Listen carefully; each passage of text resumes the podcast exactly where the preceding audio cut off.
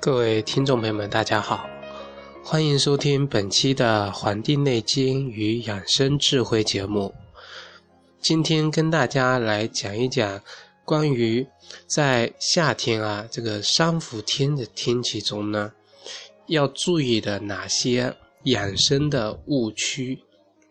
大家知道啊，现在的社会上呢，这个谣言啊，它传播的比较的这个快，而且在微信朋友圈里面呢，啊，就有很多关于这个伏天养生的一些内容被大家转发，啊，但是呢，里面真正所表达的一些内容。值不值得我们深入去思考？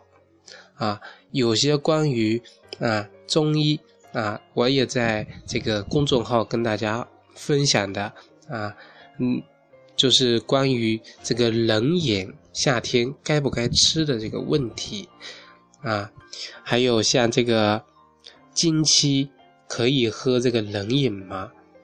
还有这个夏天啊，可以喝冰的啤酒？这些我们应该如何去看待？那么，首先我们得树立一个观点，那就是任何的这个事物啊，我们都得用辩证的眼光去看。那么，在这个辩证的眼光的这个指导下，那么我们在把握这么几个原则。第一个呢，就是这个四季原。这个养生的这个原则，一直以来啊，嗯，每次跟大家讲这个季节上面的养生的时候呢，都提到这个春夏要养阳，秋冬要养阴。那么这个阴阳啊，实际上不特指补阴补阳，那么这里的养啊，更多的是顺应四季的性质来调整我们身体的这个状态。啊，大家很容易把这个养生的这个养，或者说是春夏养阳，啊，秋冬养阴，这个养这个字，把它理解为要补啊。那么对于这个养呢，要不伤阳不伤阴作为它的要点啊，在这个有一本书《千字文》中。就是说，这个春发夏长秋收冬藏，也叫春生夏长秋收冬藏啊。这句话的意思呢，就是说啊，春季呀是万物生长的时期，所以万物的生命活动呢开始萌发啊萌动，而这个夏季呢则开始生长旺盛，这就是所谓的生长啊。而这个万物的生长都依赖于这个阳气由内而外的生发过程，所以说啊，这个春夏养阳啊，这个道理应该是顺应自然界的特点，做一些让身体各部位啊生长活动逐渐兴奋的事情，这就是养阳。而秋季啊啊，树叶凋零，万物成熟，果实丰收。这是一个将春夏生长所获取的精华回收的这个过程，所以说是秋收啊，秋收物质的收敛收获啊，以为我们的生活提供营养濡养啊。到了冬季呢，我们收获的果实啊，需要把它藏起来，以供慢慢的食用，这就是冬藏啊，把它给。藏起来，那么藏起来呢？有一个就是以待来年啊生发，提供这个力量；还有个就是啊，让我们身体啊进入到这个收产的这种特征下。那么秋天的时候，我们生活节奏就得慢下来啊，不让身体出更多的汗，开始储藏入冬所需的能量。啊，来养精蓄锐，固精啊，固藏我们的精气，这就是啊养阴啊，这是这个原则。那么，什么是阴阳啊？这个历代啊，我们中医都非常强调阳气和这个阴阳的协调。像这个《黄帝内经·素问》的《生气通天论》中就讲到啊，这个阳气者，若天与日，失其所者，这个则寿而不彰。故天曰：“当以日光明。”这句话就说了，这个阳气是生命的主导。如果失常不顾啊，人就会折寿夭亡。那么，阳气、阴阳是什么呢？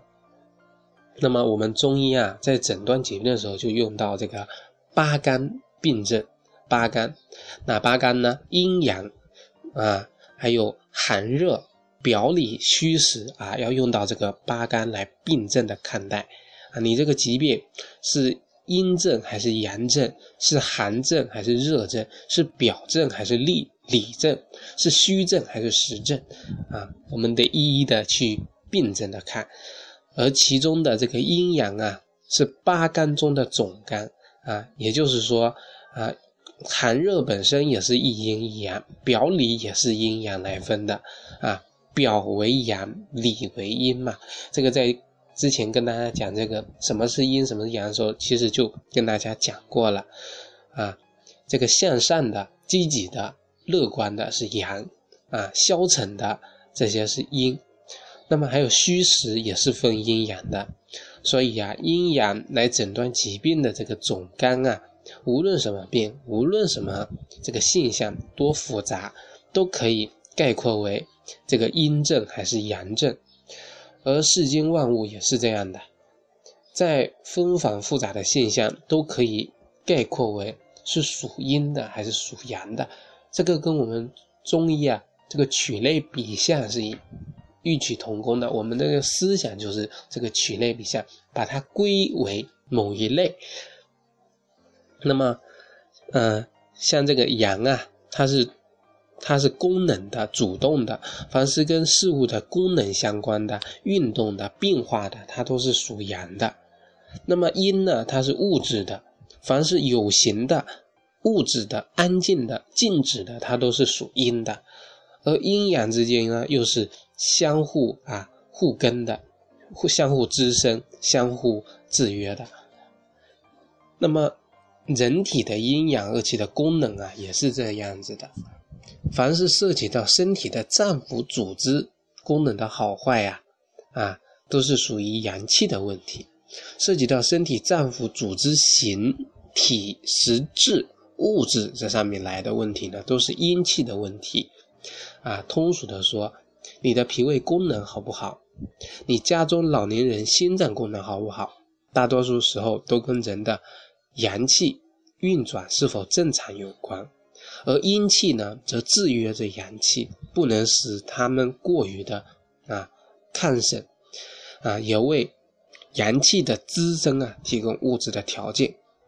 阳气呢，则制约着阴气，使我们人体的津液呀，还有水湿啊、血液呀，不过分的泛滥，在人体内呢，能够流转的正常。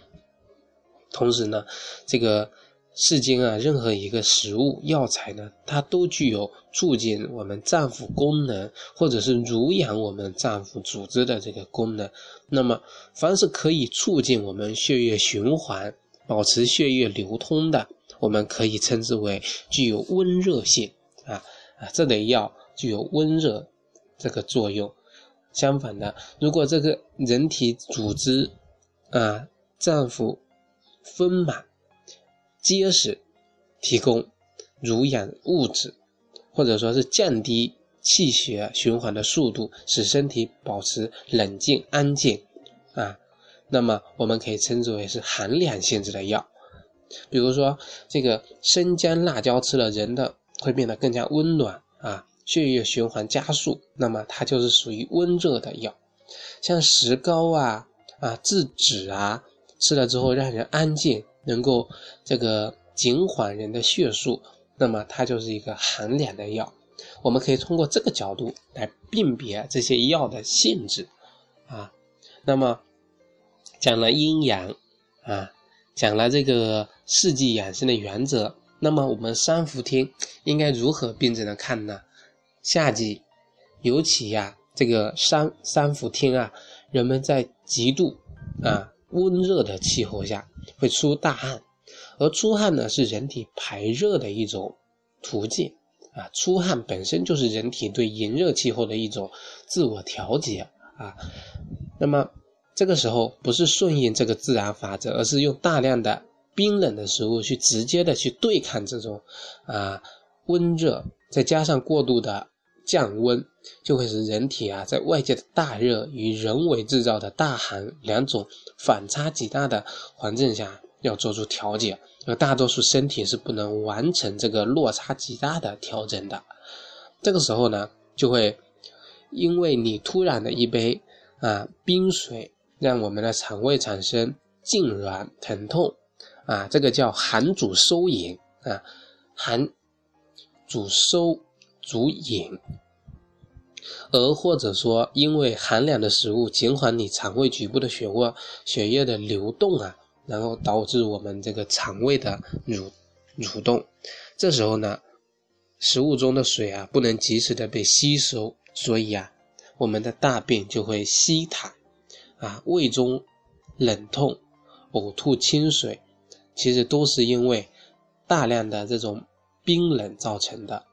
那么过度的寒冷啊和冷饮啊，也会减缓我们的气血循环，那么经痛的产生也就不会奇怪了。因为啊，痛则不通啊，这句话是我们这个中医上的一个啊一个观点，其实是很适用于很多的这个情况的。那么，对于这些，呃，存在的误区，三伏天的一些看法，那么我们中医是什么态度呢？那么，那么中医的态度是这样的：对于夏季能不能吃这个冷饮，那么我们得不听某些专家告诉你的可以不可以、行不行这些，啊，你应该多听听自己的声音、自己身体的意见。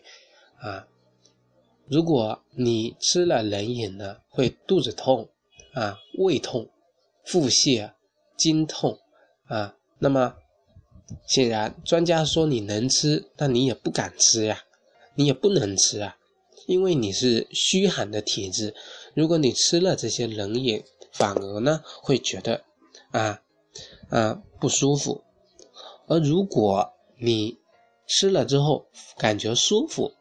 不烦躁啊？那专家说你可你不能吃啊？我想你也会偷偷吃一点啊，使自己感觉舒服，对吧？因为啊，一个是外界跟你说不能吃，一个是你身体自己告诉你可不可以吃。那么你应该听你自己声音的啊，因为啊，你呢是寒性的体啊，阳性的体质，跟之前的寒性的体质啊啊不一样啊。当然了，即使你的身体很好很棒，吃冷的东西呢，也应该有所节制。毕竟啊，身体是肉长的，不是铁打的。任何的东西呀，一旦超过我们身体可以承受的范围，那么都会对我们的身体呀造成伤害。那么，跟大家讲了这个之后呢，啊，那么，所以啊，啊，大家一定要。先了解自己身体啊，听自己身体的声音，啊，才能啊，啊，正确的判断自己可不可以吃。那么这样子呢，就有一个参考的依据啊。所以啊，为什么很多书说自己的身体啊就是一个大药房，自己的身体啊，其实就能够帮助我们自身的一些出现的疾病进行调理恢复。这都是有它的依据所在的。感谢大家呢收听本期的《黄帝内经与养生智慧》节目，咱们下期再会。